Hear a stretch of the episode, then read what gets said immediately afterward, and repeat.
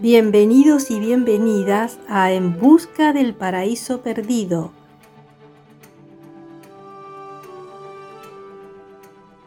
Un espacio en el que te propongo realizar un viaje.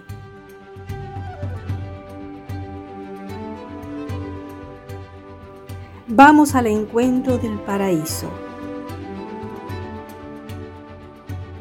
Durante el recorrido tendremos desafíos y obstáculos, pero nos permitirá alcanzar y traer a la tierra ese divino tesoro. El elixir de la alegría, el amor, la felicidad y la paz espiritual.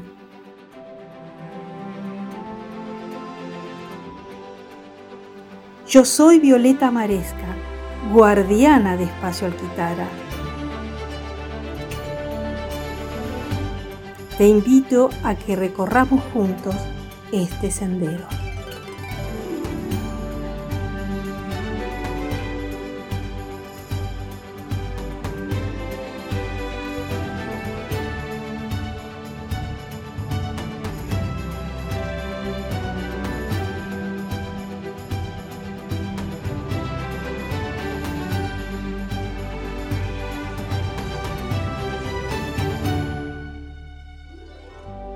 ¿Qué tal? ¿Cómo les va?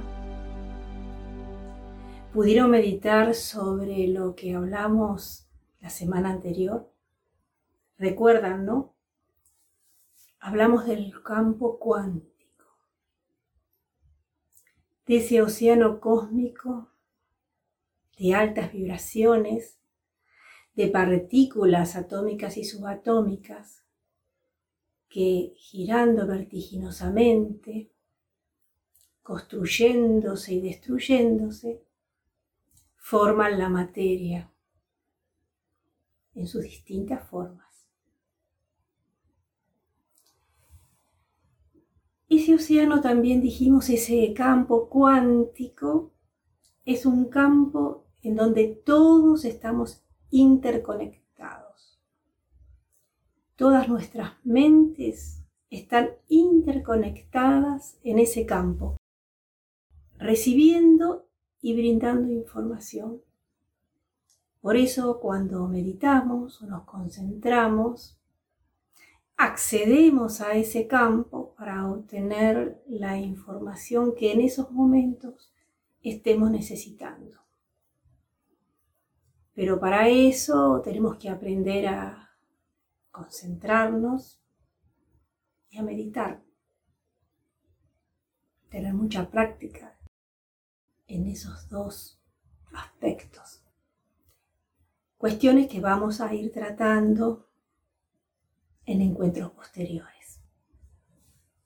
Digamos entonces que ese campo cuántico es lo que llaman el reino de la potencialidad pura, el cual se ha manifestado o se manifiesta como vibración. Todo es energía y vibración. La materia, inclusive la materia en la cual nosotros estamos hechos, es pura vibración. Y esa vibración se produjo, dijimos, desde esa manifestación omnipotente de fuerza que principió la creación y que los orientales llaman el Om, el verbo para nuestra Biblia. Y a partir de esa manifestación de fuerza omnipotente de creación,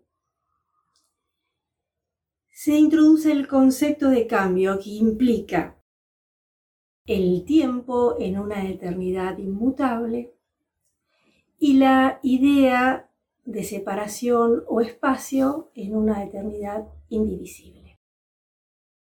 Y como dijimos, todo eso en su conjunto es una ilusión.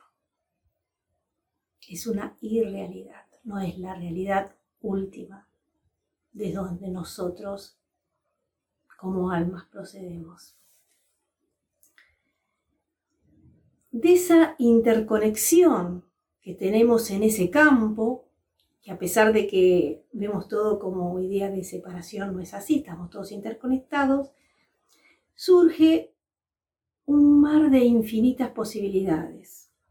Surgen las coincidencias, las interconexiones, las sincronicidades. Y muchas veces aquellos que llamamos casualidad no es una mera casualidad. Estamos tomando contacto con ese campo. Por lo tanto, a partir de ese campo pueden llegarnos mensajes a través de una persona que se nos presenta, de, algún escrito que encontramos en un libro, algún mensaje que nos llega por el celular. Aquí es muy importante esos dos atributos de que hablamos al principio. La atención, con la intención de ver en ese dicho, en esa situación que se nos presentó en la vida cotidiana, la posibilidad de un mensaje que nos puede traer nuevas oportunidades, que nos puede solucionar un problema que no le encontramos solución. Porque seguramente todo eso viene o proviene de otra mente interconectada en ese campo que tiene la información que nosotros necesitamos. Y nos llega a través de alguna situación, algún hecho que por ahí muchas veces no le damos importancia y que ahí hay algo que alguien o el propio Ser Supremo nos quiere decir. Pero también tenemos que tener en cuenta una cosa, en este campo de las infinitas posibilidades, en este campo cuántico, operan leyes, que no vamos a tratar hoy de esas leyes, porque eso lo voy a dejar para encuentros posteriores, donde vamos a hablar con cierto detalle de las leyes que rigen el universo, que son automáticas, ¿no? Tenemos que cumplirlas para que operen a nuestro favor. Ya hablamos de la ley de polaridad, la ley de opuestos que genera la dualidad, por lo positivo y por lo negativo, y la ley de repulsión con su complemento, la ley de atracción que también opera en este campo. Y que entonces lo que nosotros podemos atraer o las coincidencias que nos pueden llegar o las sincronicidades va a depender también de cómo estemos vibrando, de nuestras propias vibraciones. Si nuestras vibraciones son negativas, no estamos vibrando en forma equilibrada, es muy posible que atraigamos cosas negativas. Por ejemplo, si nosotros estamos pasando por un estado de ira, de bronca, de enojo, seguramente eso es lo que vamos a traer. Porque ese campo es pura vibración, son vibraciones cósmicas y nosotros también vibramos de la misma manera. Y cada polo atrae a su igual. Por eso a veces tenemos que tener mucho cuidado con nuestras vibraciones. Porque si estamos enojados con una persona, tenemos, si nos agarra un ataque de ira, que parece, pareciera que estamos descargando todo contra el otro, lo estamos descargando contra nosotros porque está operando esta ley. Si nosotros, por ejemplo, vibramos en el amor, la amabilidad, la generosidad, vamos a atraer por esa misma ley cosas buenas, cosas similares a la vibración del amor. Por eso tantos maestros y guías espirituales hablan de la necesidad de que nuestras vibraciones sean las adecuadas. A pesar de que pasen cosas que nos den bronca, ira, bueno, siempre hay una forma de entrar hacia el interior de nosotros mismos y aplacar esa ira. Perdonar eso que está pasando. Porque por algo está pasando. Pero no engancharnos en eso, no enredarnos en esas vibraciones, porque esas vibraciones nos van a traer a nosotros y nosotros las vamos a traer a ellas. Viviremos siempre dentro de las cualidades y atributos del amor, para que nuestra vida sea más placentera. Y hablando de estas sincronicidades o de estas coincidencias, les voy a contar algo que me pasó la otra noche, casi madrugada, cuando estaba preparando este encuentro. Estaba todavía durmiendo porque era todavía muy, muy de madrugada, muy temprano. Estaba oscuro. Y siento un estruendo en mi habitación. Me sobresalté. Digo, ¿qué? ¿Entró alguien? ¿Qué pasó? Me levanto casi dormida. Prendo la lucecita y veo que se había caído un portarretrato de metal, por lo cual hizo un estruendo. ¿Cómo se cayó esto? Bueno, por supuesto se rompió el vidrio del portarretrato. Y se cayeron algunos souvenirs más que tenía sobre la repisa, donde también hay libros apilados. ¿Cómo se cayó esto? El portarretrato pesado de metal. El pie es del mismo metal, así que no es que haya nada que se haya resbalado. Estuvo por años estático ahí. Solo se mueve para, limpiar nada más. ¿Cómo se cayó ahora? Nunca pasó. Pero como estaba muy dormida y era demasiado todavía de madrugada, digo, bueno, a la mañana cuando salga el sol, cuando haya luz, bueno, me ocuparé de recoger todo esto, de tirar los vidrios rotos. Cosa que hice. Pero me fijé que del total de libros, que son bastantes que hay en esa repisa, se había caído un montoncito de libros que tiraron a su vez el programa de retrato, los souvenirs y todo lo que se cayó al mueble de abajo. Podría haber dicho, bueno, no sé por qué de pronto un, un, conjuntito de libros de todo ese estante se cayó. Pero dije, me pregunté, digo, ver cuál es el libro responsable de la caída, porque claro, había más libros, pero había otro que, que tiró varios más y se cayó es el libro responsable de esta caída. A ver si están queriendo decir algo. O que agregue alguna información más a este encuentro. ¿Saben cuál era el libro? Sincrodestino de Deepak Chopra. Justo el tema que estamos tratando de las coincidencias, de las sincronicidades y del campo cuántico.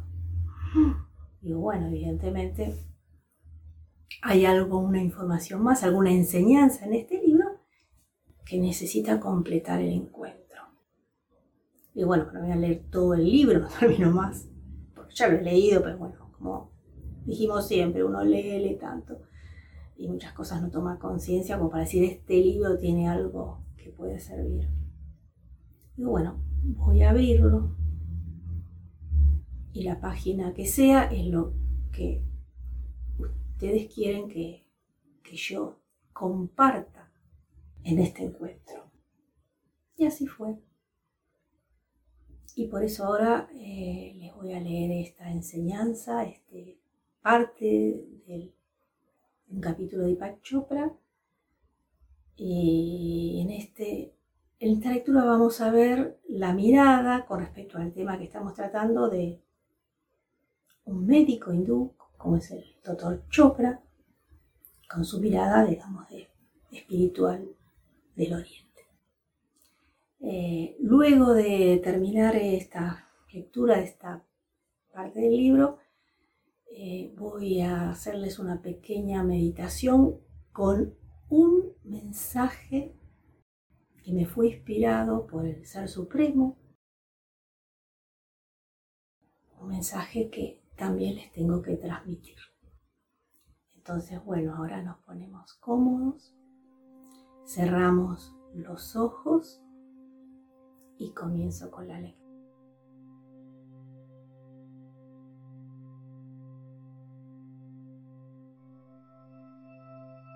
Este capítulo se titula La naturaleza del alma.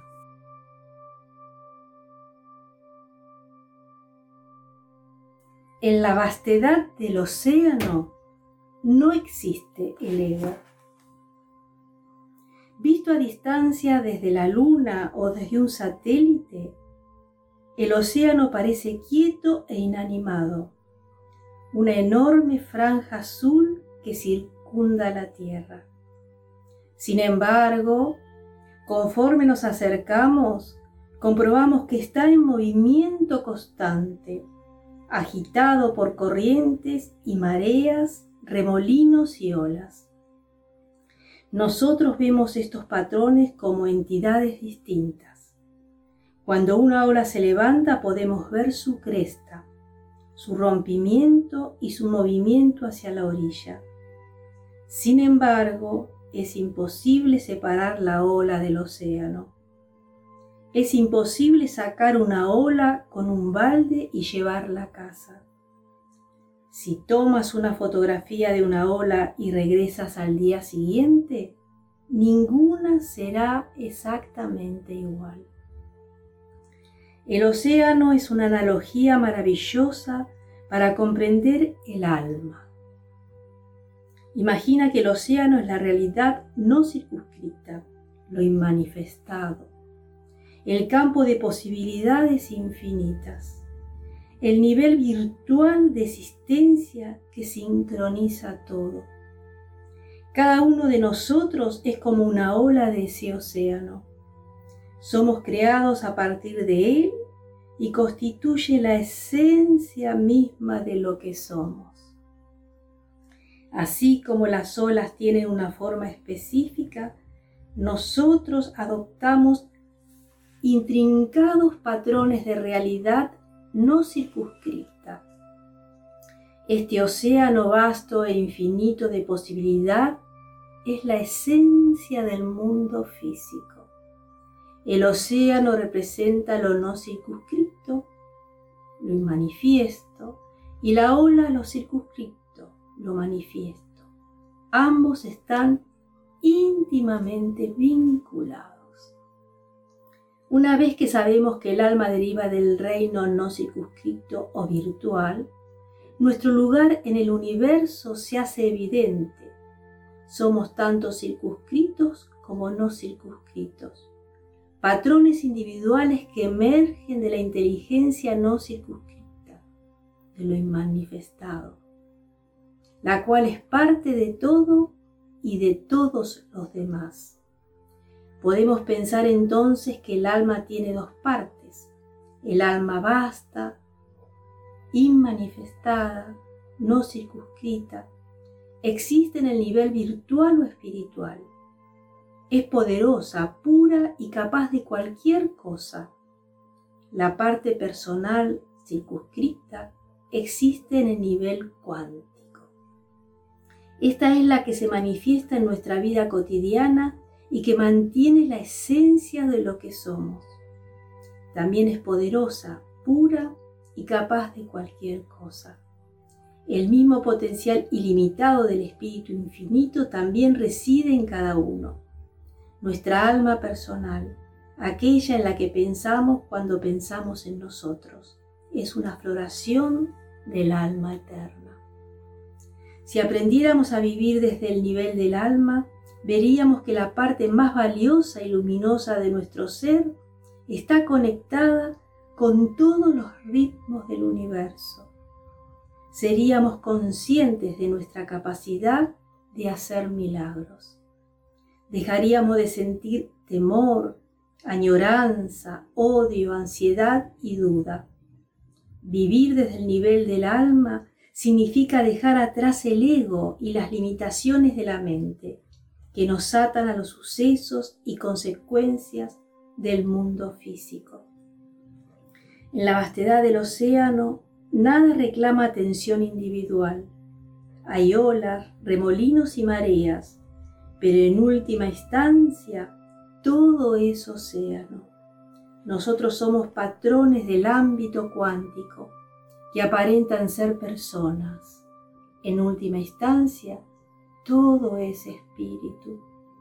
No obstante, todos nos sentimos plenamente individuales, ¿no es así? Nuestros sentidos nos confirman que estos cuerpos son reales y tenemos pensamientos personales e individuales. Aprendemos, nos enamoramos, tenemos hijos y trabajamos en nuestras carreras. ¿Cómo es que no sentimos este vasto océano arremolinándose en nuestro interior? ¿Por qué sentimos que nuestras vidas están tan circunscritas?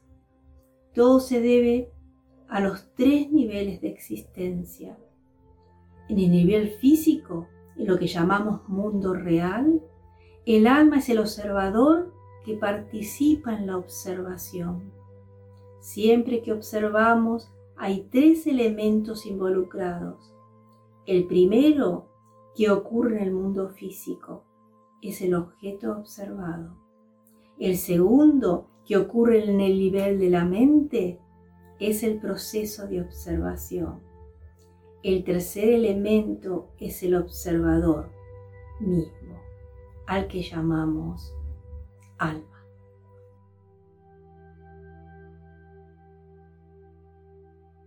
Y aquí está el mensaje recibido en mi inspiración por el alma superior, por el Ser Supremo. Hijos míos, vuelvan a mí, recuerden quiénes realmente son.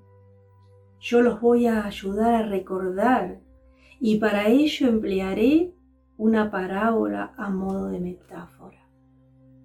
El niño juega durante gran parte del día y luego al finalizar el juego, vuelve a su madre y a su padre, tiende sus bracitos para que la madre lo acune, para que su padre lo proteja.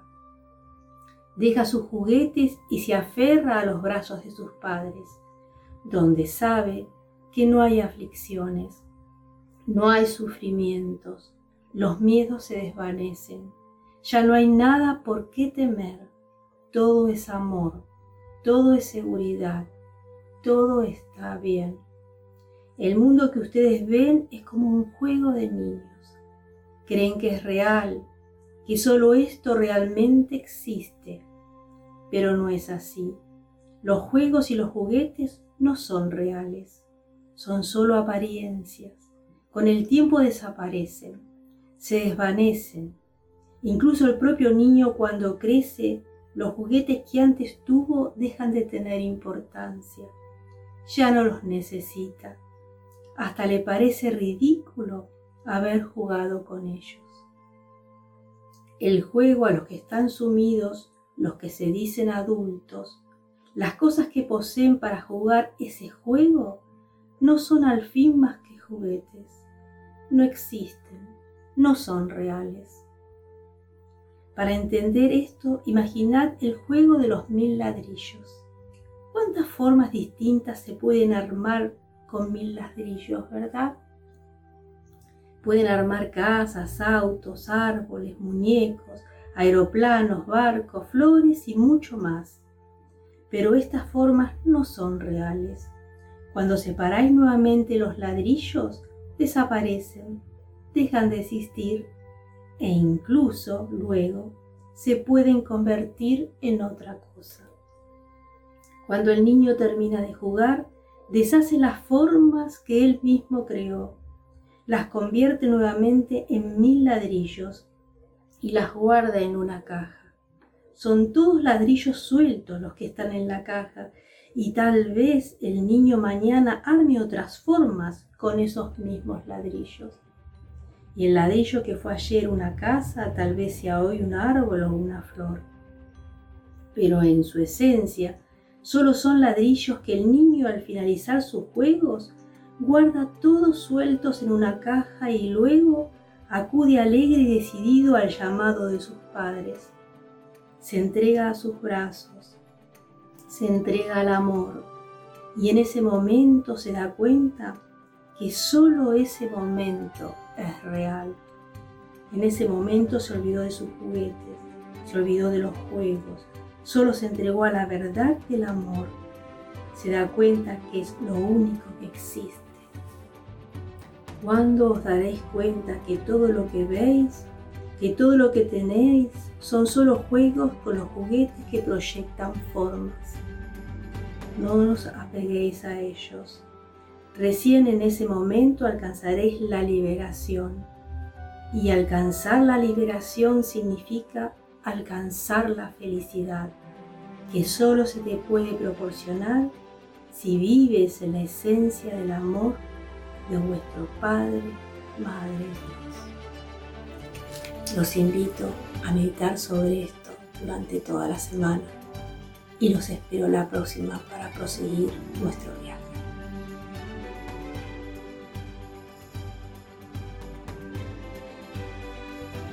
Espero que hayas disfrutado de este episodio y te invito a enviarme tus comentarios a espacioalquitara.org barra podcast.